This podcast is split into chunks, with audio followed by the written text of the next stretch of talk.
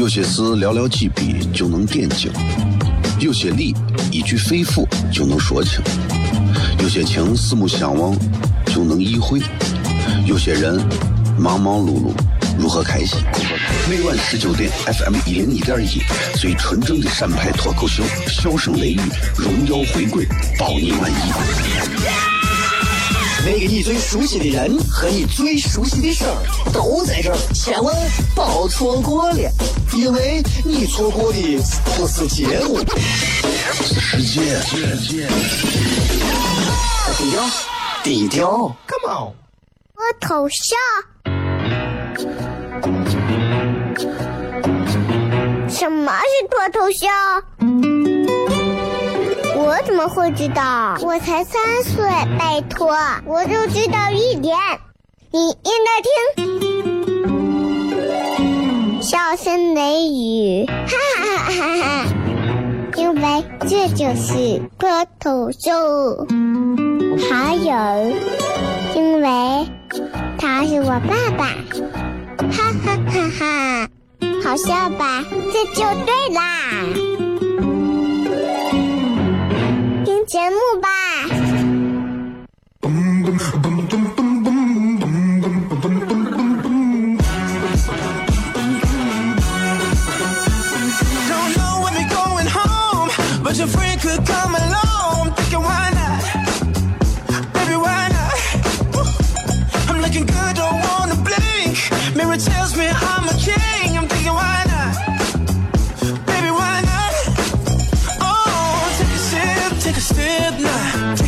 各位好，这里是 FM 一零一点一陕西秦腔广播西安论坛，周一到周五晚上十九点到二十点，为各位带来这一个小时的节目。笑声雷雨，各位好，我是小雷。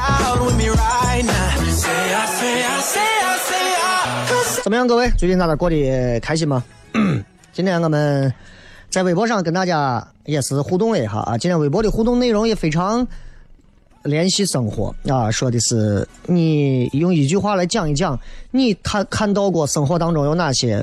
不守规矩的事情，我觉得就是你看这个，呃，老炮儿里头，冯小刚演的，啊，说 演的是六爷嘛，说干啥人都要有规矩，对吧？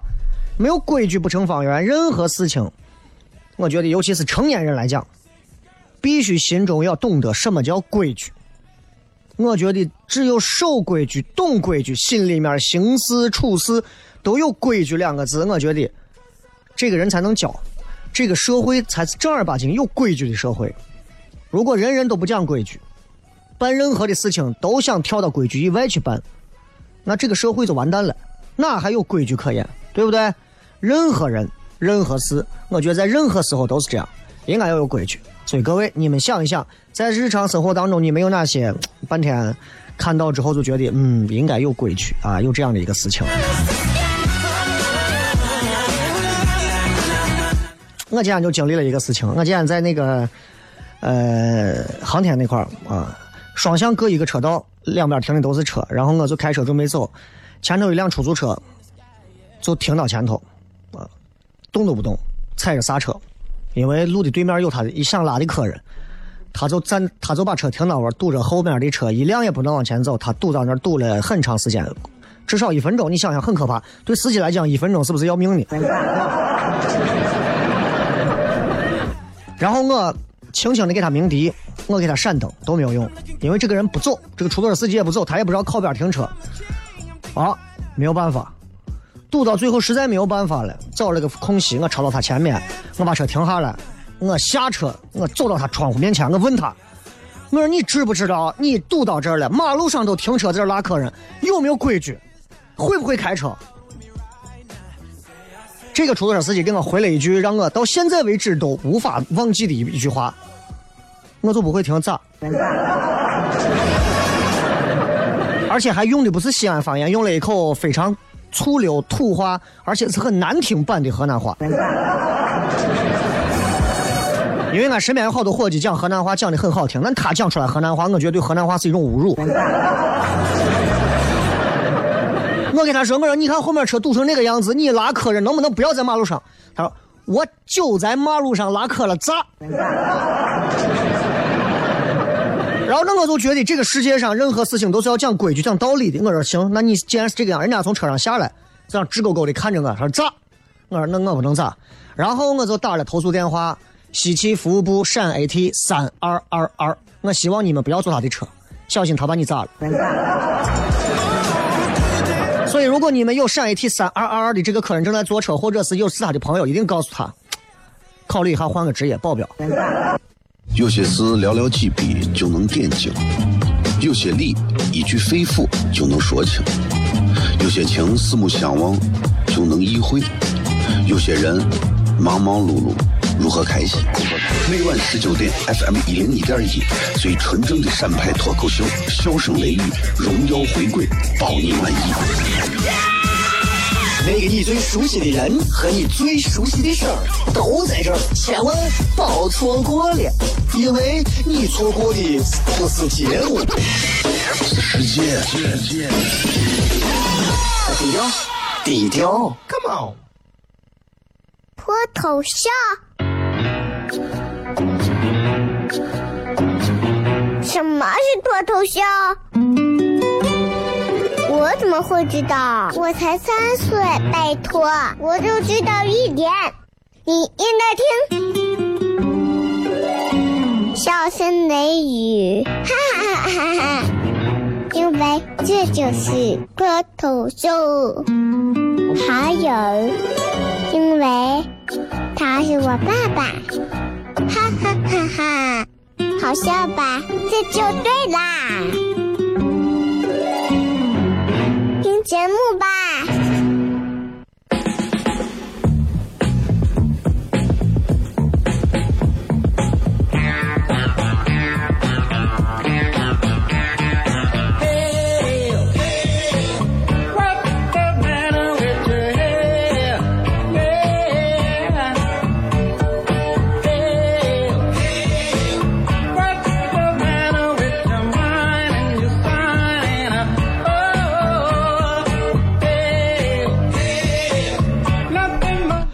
继续回来，笑声雷雨，各位好，我是小雷。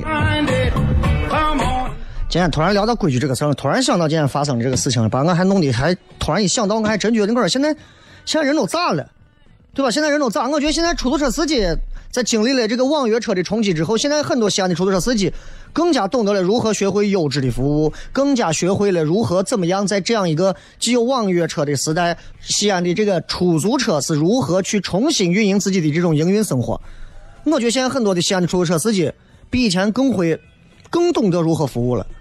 不管是车的这个质量、车的这个内部的这个环境，包括服务态度、服务意识，都明显好了很多，对吧？但是我确实也是没有想到，今天让我碰见了一个确实是个奇葩。真的，就我说这陕 AT 三二二二的这歌，我跟你说，真的，我先不说你把你的河南话好好练一下，真的土气的很。然后我我一听他对用用一口非常侮辱河南话的那种河南话来对我说张嘴说出一句我走不好好停车咋这样一句话之后，我顿时气都消了。然后我就决定我咋也不咋，我乖乖的把车开走，让他先走。然后我就开开心心的打了投诉电话，再给你讲一遍陕 AT 三二二，你投诉是我投诉的你。所有的人，所有的车，我觉得都应该各行其道吧。西安总是有那么几辆出租车，在拉客人的时候不会选择靠边停车，而是直接停在马路当中。哪怕你告诉那个客人，你说等一下，我掉个头，你等我一下，或者给后面的车说一声，我都跑到你旁边，我说你能不能，你会不会开，能不能停到旁边？你说不好意思，师傅，我拉个客人，不能好好说，不会好好说。你既然不会好好说，那就算了。我行使我作为一个普通司机的权利。你既然影响了我们一排车，那我就代表这一排车司机，我就举报了你，我就投诉了你。我觉得就是这样，任何事情要有规矩，对吧？就像有一次两个地方的车发生了堵车，由南向北堵车，然后呢，这个时候我是正常开，我是由北向南走啊，啊，由南向北堵，我是由北向南走，突然一个由由南向北的一个堵的不行的一个霸道。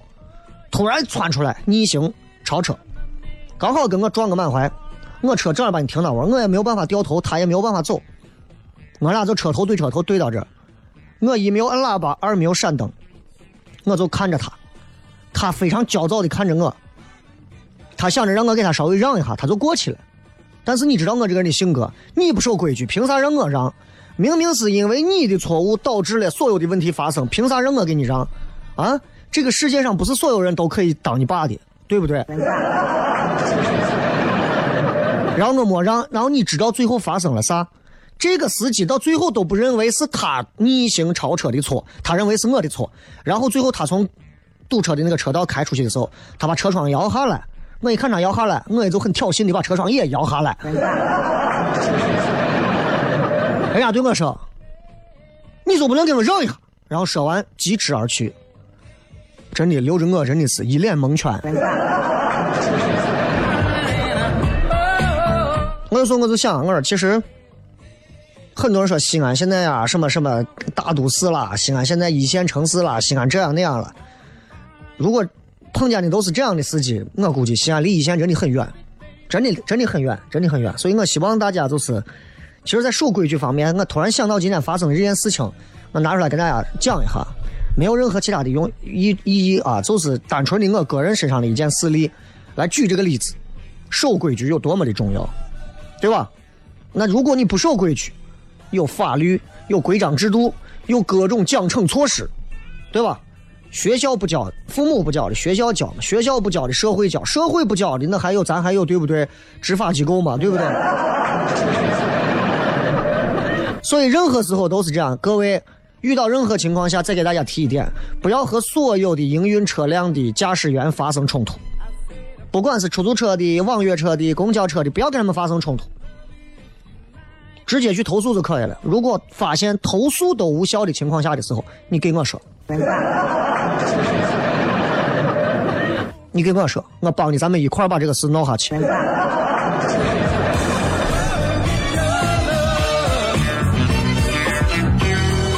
就是你，你知道，你如果是一个西安人，我还能理解，对吧？你如果说，哎，你能不能，你能不能好好说话？我不能。今天我们聊规矩，啊，呃，最近。今天是礼拜一嘛，然后就闲聊两句。今天发生了发生了很多很有意思的事情，比方还有个规矩。最近有个事情其实跟规矩一点关系都没有，因为他彻底打破了规矩。然后就是婚礼现场公公强吻儿媳妇儿。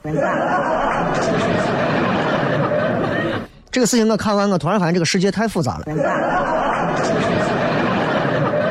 对吧？你看去年那个是陕北吗？还是哪儿那个孕妇跳楼那个事情，让很多人意识到一个道理，就是。嫁的你，你嫁的女人嫁的这个男的是人是狗啊？你生个娃你就知道了。你发现没有？哎呀，老婆我多爱你，媳妇儿我对你好，亲爱的怎么怎么样？生个娃你再看。那最近这个强吻儿媳妇这个事情，我发现又让我们明白了一个新的道理，对吧？你的公公婆婆是人是狗，婚礼上带出来走一走。那太夸张了吧，对不对？各种是神奇的事情，这是这过年这年还没有出，你各种奇怪的事情都出现了。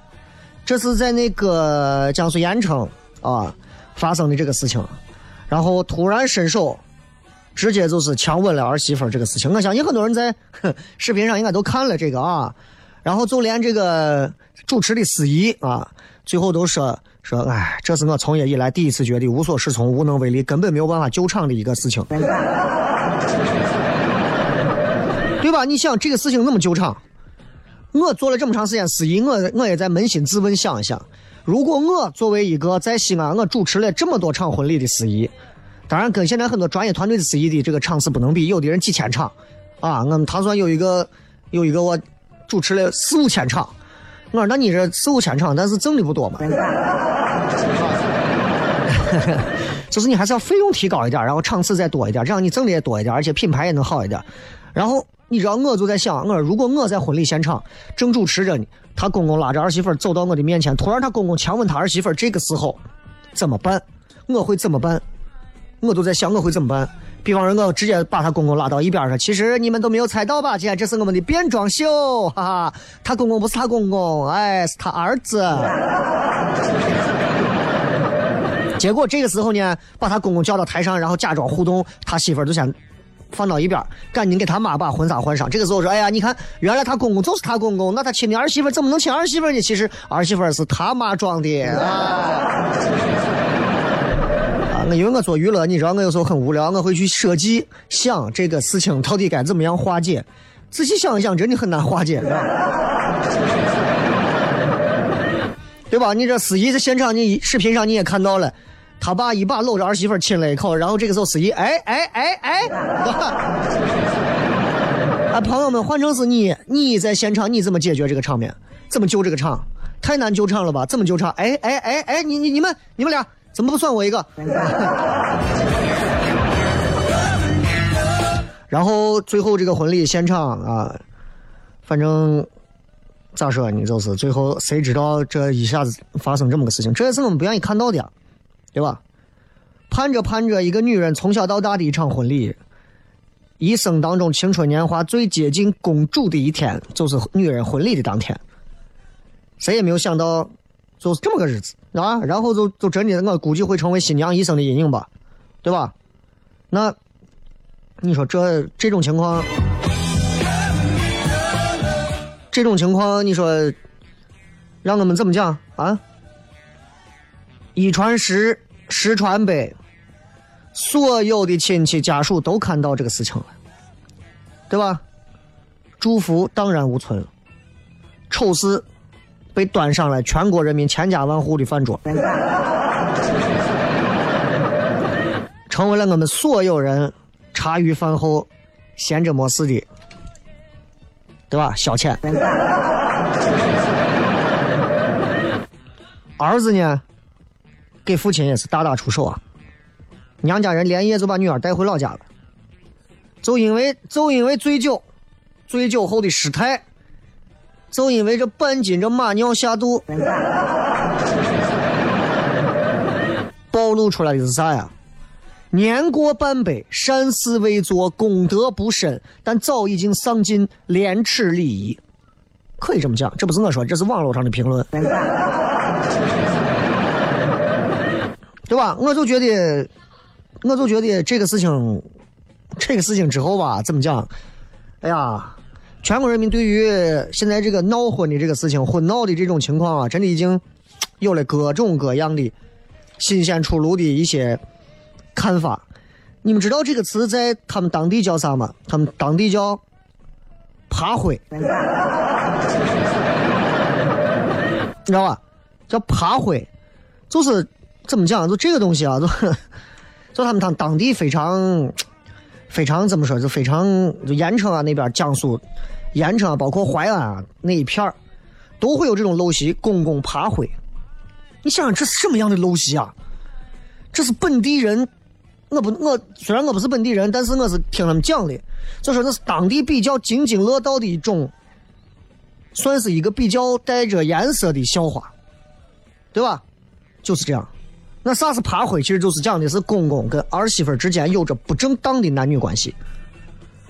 江淮戏、淮剧嘛，然后里头就有这样经典桥段，就是讲关于公公爬灰这样一个事情。然后里头这个就是经典的一个剧目，确实是，确实是很多人应该都不喜欢闹新娘这个习俗吧，对吧？但是在有些地方的的确确闹公公、闹儿媳是最受欢迎的保留保留的一个节目啊，包包括让公公扮成猪八戒。啊，去背儿媳妇儿的，我就想想，我说真的，中国人的想象力和幽默感都在这种这种事情上真的展示的淋漓尽致。所以今天就跟大家讲一讲，这都是跟规矩没有关系的一些事情，完全是不按规矩办的一些事情。我觉得今天跟大家好好分享一下。咱们接着广告回来之后，小声雷雨。有些事寥寥几笔就能点睛，有些理一句肺腑就能说清。有些情四目相望就能意会，有些人忙忙碌碌如何开心？每晚十九点，FM 一零一点一，最纯正的陕派脱口秀，笑声雷雨，荣耀回归，包你满意。那个你最熟悉的人和你最熟悉的事儿都在这儿，千万别错过了，因为你错过的不是节目，是世界。低调，低调，Come on。脱头像。什么是脱头像？我怎么会知道？我才三岁，拜托，我就知道一点。你应该听，笑声雷雨，哈哈哈哈哈！因为这就是脱头秀。还有，因为他是我爸爸，哈哈哈哈！好笑吧？这就对啦。听节目吧。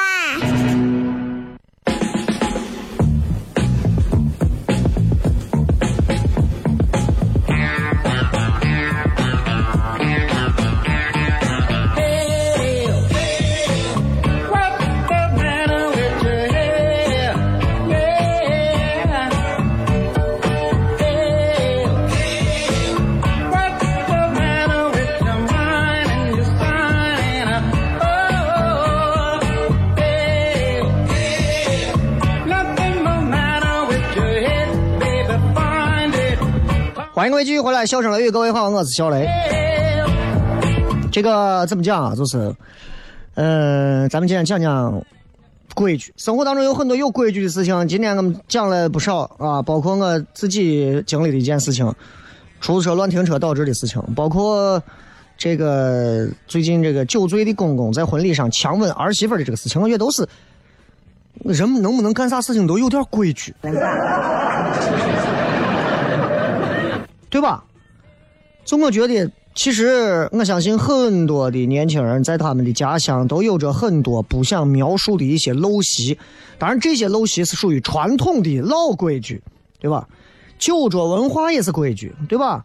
包括中年长辈的大男子主义，啊，对吧？包括你看你们住到村子里、农村里面的一些这个闲言碎语，都有各种。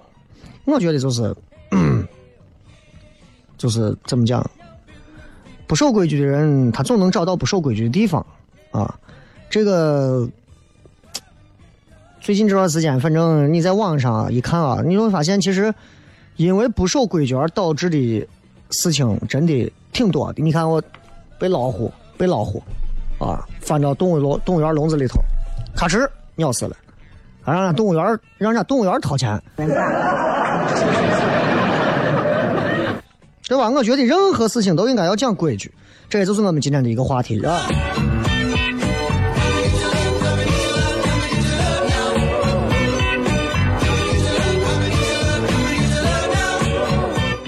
有很多的规矩，有一些规矩是我们可能都无法想象的一些规矩。你比方说，嗯，就是怎么讲？就是就是，比方说啊，比方说，嗯，让我想想。嗯、呃，这个这个这个，就是你看，任何找不到逻辑支撑和明确来源的规矩，其实在生活当中很常见，对吧？比方说，很多人做啥事情一定要选择。你看，我那天看小卖部去一家超市，一个小卖部。一个不大的一个小卖部啊，像一个小超市一样，然后里头写了一个招货员，柜台的八员，他说要求第一条是啥？要求五官端正。然后我就在想，我说其实你说五官端正跟销售货品有任何实际的实际的关系吗？其实并没有那么大的关系。其实五官不端正，我看了一下正在卖东西的老板，五官长得其实就不端正。但是你看他这也算是，对不对？也算是就是主要看脸。就人一旦主要看脸，你说这东西他他算规矩吧？算规矩。哎，长得漂亮的可能都能那啥一点，但是问题是这个规矩它从哪来的？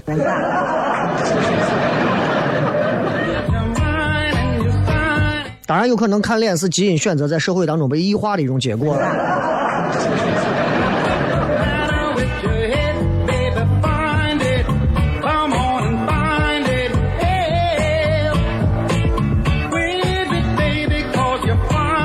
包括你看，经常会有一些规矩，长大了你们会听到很多的人会对你讲说：学习有啥用？学有啥用？对不对？会抄就是厉害，抄也是一门能耐。努力有什么用？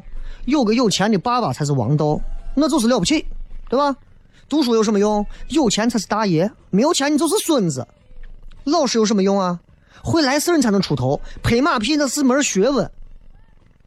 好想哭一场啊！尽管他们说的都没有错。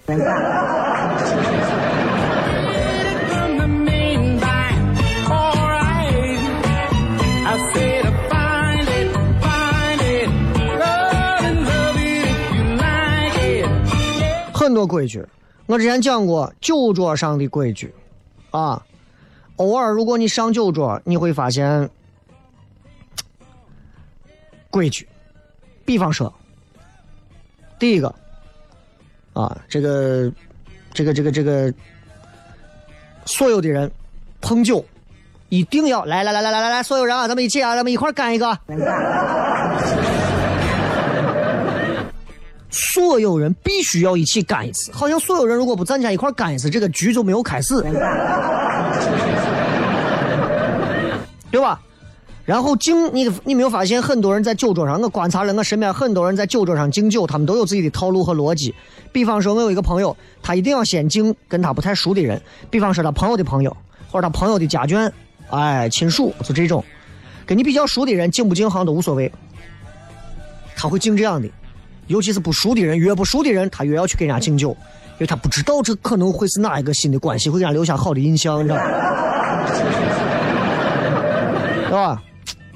哎，还有那种 年龄稍微大一点了，他们一定会记得敬自己的晚辈啊，嗯，就是端着酒杯走到某个晚辈那儿，比方我认识一个伯伯一个叔啊，跑到我这儿啊碰一次。说，呃，我现在呢在哪个公司啊，负责做什么什么事情啊？这个你呢以后啊有什么问题啊，都可以来找我。这个话看着是说给自己的儿女听的，其实是说给他爸他妈听的。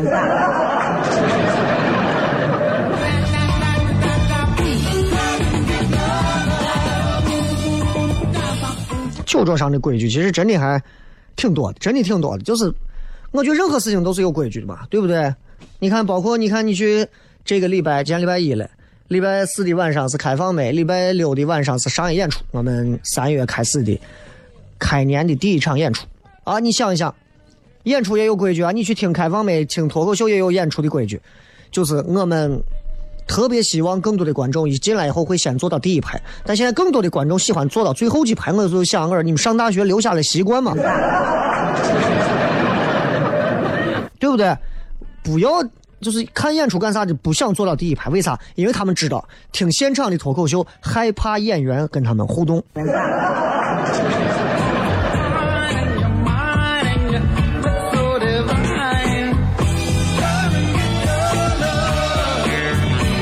其实这个生活当中有很多的一些基本的规矩，包括潜规则。我其实也想给大家简单讲一点。你比方说，比方说，领导工作啊，事业工作，领导如果给你布置一个任务，啊，不要百分之一百的做好，多少呢？百分之一百二。领导给你布置的任务百分之一百做好，那不叫完成。领导说把一做好。你要看到类似有二和三的问题，记住一定要顺手把它一块做好，对吧？另外，所有的年轻人一定记住，当你在一个单位待了五年之内的时候，一定要任何时候三年啊、两年甚至更短的时间，一定要没事给自己充电。充电不是给你的手机，读书学习给你充电，因为我们绝大多数人在一生当中。都会是遇人不淑，对吧？关键是你要有资本，能够说走就走。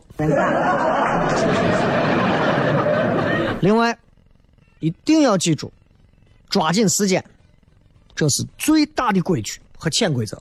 因为只有抓紧时间，你才能抓住，因为时间才是财富啊！你今天花一个小时啊，做一个手工可以卖五十块钱，时间成本就是财富，对不对？所以不要磨叽，不要拖延。干啥事情当机立断，宁可人家说宁可一时进，莫在一时停，对吧？想着赶紧往前走，不要光在这站到原地想。另外，还有一些规则，工作当中的，你比方说，不要太在乎钱，真的。你如果说我这个年龄不在乎钱，真的我都觉得有点奇葩了。但是二十五岁的年轻人，二十二三岁的你们真的工作不要太在乎钱，花的出去才能赚的回来啊！尤其你们要是去从商、做生意，掏钱刷业绩、刷名声、刷人情，哪怕你自费培训深造，都比存钱重要，对吧？你现在看起来可能这是很大一笔钱，那未来升迁之后可能就是你一个月的收入，对不对？单位给你派一个工作，这个任务是让你们好几个人一起共同合作的，千万不要最后一个完成自己那一部分，让所有人等你。除非你自己做的是最后的一个环节，比方人家做一个蛋糕，所有人做，你最后是负责装箱包装。那你等到最后一步，你不能说蛋糕还没放进去，你盒子包好了，对吧？哎，任何时候都是这样。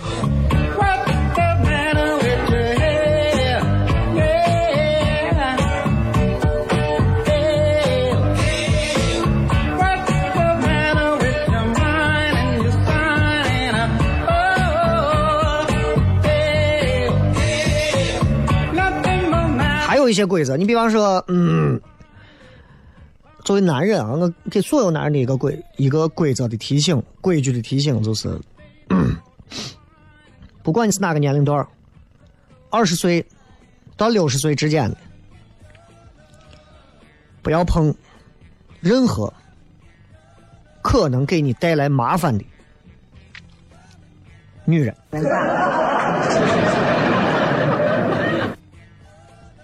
Don't touch any. Don't touch any troublemaker women. 这个具体我就不讲了，因为具体情况有太多种不同的条件。但是相信我，不要去碰那些任何能给你带来麻烦的女人，老大的女人。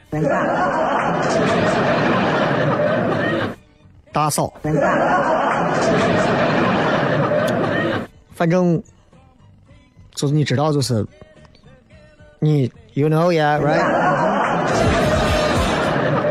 这些都是规矩。咱们稍微进入广告回来之后，开始跟各位互动了。回来之后片。有些事寥寥几笔就能点睛，有些理一句肺腑就能说清，有些情四目相望就能意会，有些人忙忙碌碌。如何开心？每晚十九点，FM 一零一点一，最纯正的陕派脱口秀，笑声雷雨，荣耀回归，包你满意。那个你最熟悉的人和你最熟悉的事儿都在这儿，千万别错过了，因为你错过的不是节目，世界。低调，低调，Come on，脱头像。什么是脱头秀？我怎么会知道？我才三岁，拜托，我就知道一点。你应该听，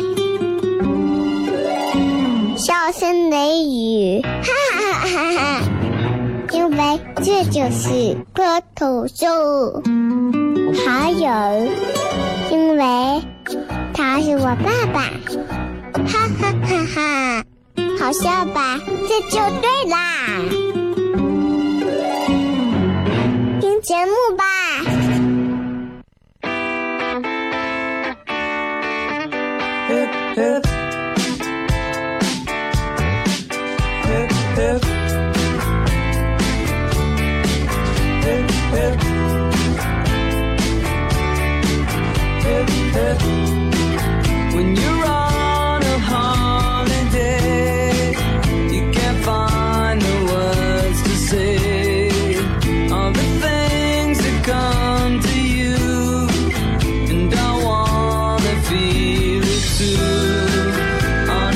欢迎各位继续回来，笑声雷雨，各位好，我是小雷。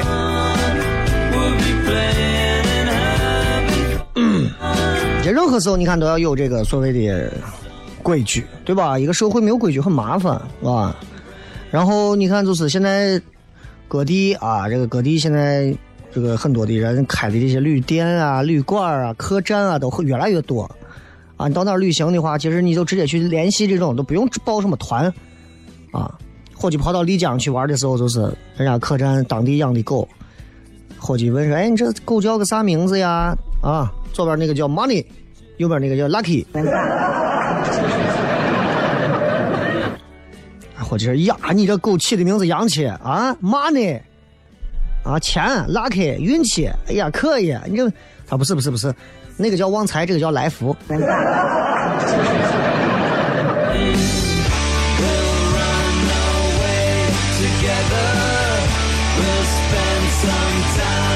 我们来看一看各位在微博里发来的各条好玩留言。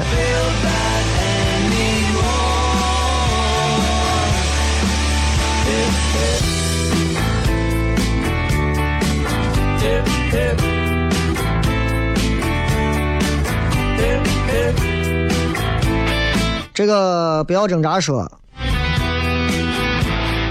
随处可见的共享自行车。就是我现在搞不清，我是共享自行车这个东西火了一阵子之后，不管是摩拜啊、酷骑啊，还有叫啥 ofo，我觉得现在自行车都成荒灾了，对吧？我记得在我小的时候，那会儿真的有小偷偷自行车。我现在想想，小偷们真，你们瞎了吗？满街都是自行车呀，对吧？这真的有时候，我说这个人们都说。这个共享自行车一定要停到指定点上，但是你去看看，有一半的人都不会停到指定点上，而那一半的人当中的另一半会认为自己永远停在的是这个指定点上。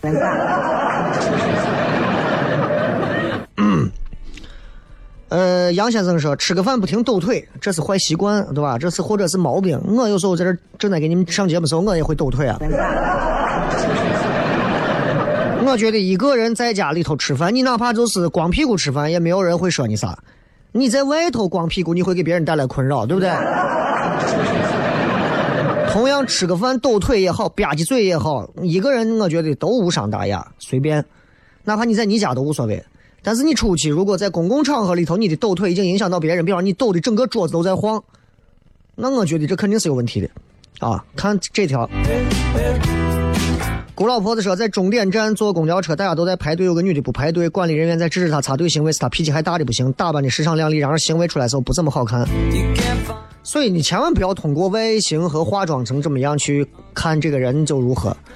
现在人都是喜欢拿外在去看人，打扮的洋气时尚一点的，上来以后就尊称一声美女、哥、姐，都是这么叫。实际上张嘴，当你侵犯到她的时候，你会发现呀，她特别的不可理喻。啊，特别的跟她的妆容简直是两种级别，天壤之别。啊，有个女的不是让列车长给她娃道歉吗？我说你真的是，你咋了嘛？你这是。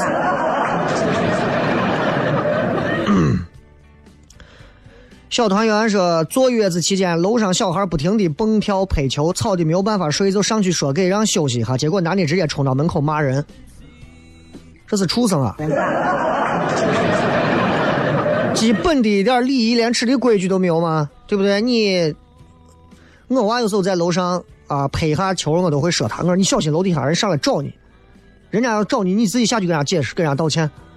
然后我娃现在不管是拍球还是跳还是跑，都会非常轻，啊，都会问我我这会儿能不能大声跑。所以你想一想，就是如果父母都是这个样子的话，那真的觉得就实在是，对吧？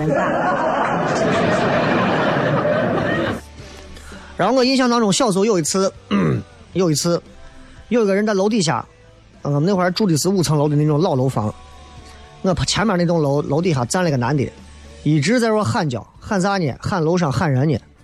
结果呢，喊的真的，我已经那会儿都是正在睡觉呀，中午正睡午觉的时候，一点半左右都睡午觉呢。夏天，暑假时候那会儿我记得八月份。男在喊“噻噻噻噻”，就喊的是那种让你听起来你都觉得根本不可能睡觉的那种声音。这个时候，很多人都是很愤恨，但是很少有人会站出来说，因为那个男的也是膀大腰圆、很很块的那种。这个时候，在他喊的那栋楼旁边窗户冒出来个男的，一口地道的西安土话，先是来了一串脏话粗口，完了直接指他说：“你再骂一句，我一个花盆直接撇你脸上。”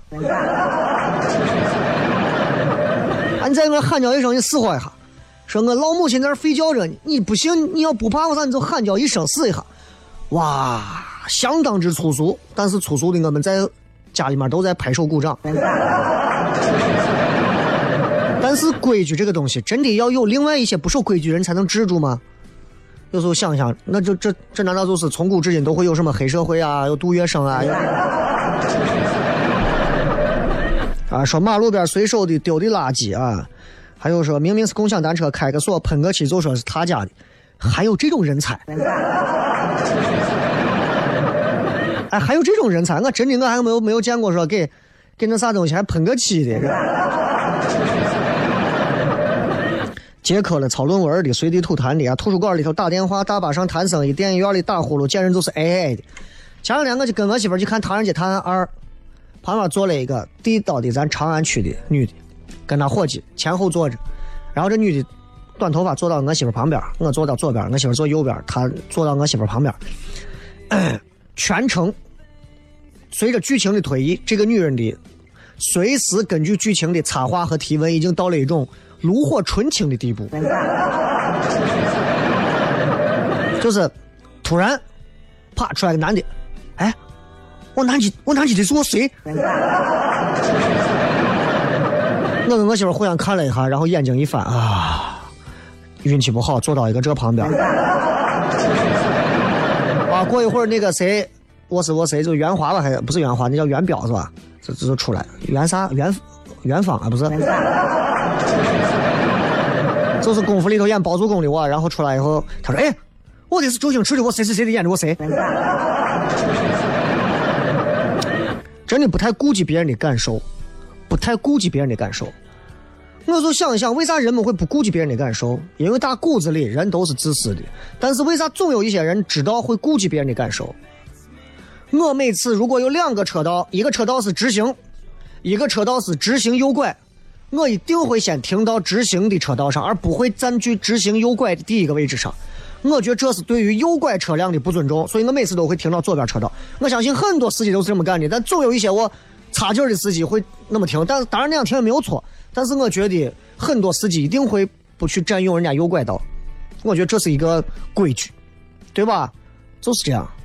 这就好像我今天经历的这个出租车司机这事情一样，反正我就觉得没有办法说啊，毕竟我也不是你爸爸，我教育不了你啊。我我我害怕你用一口侮辱了河南话的河南话，真的把我打一顿。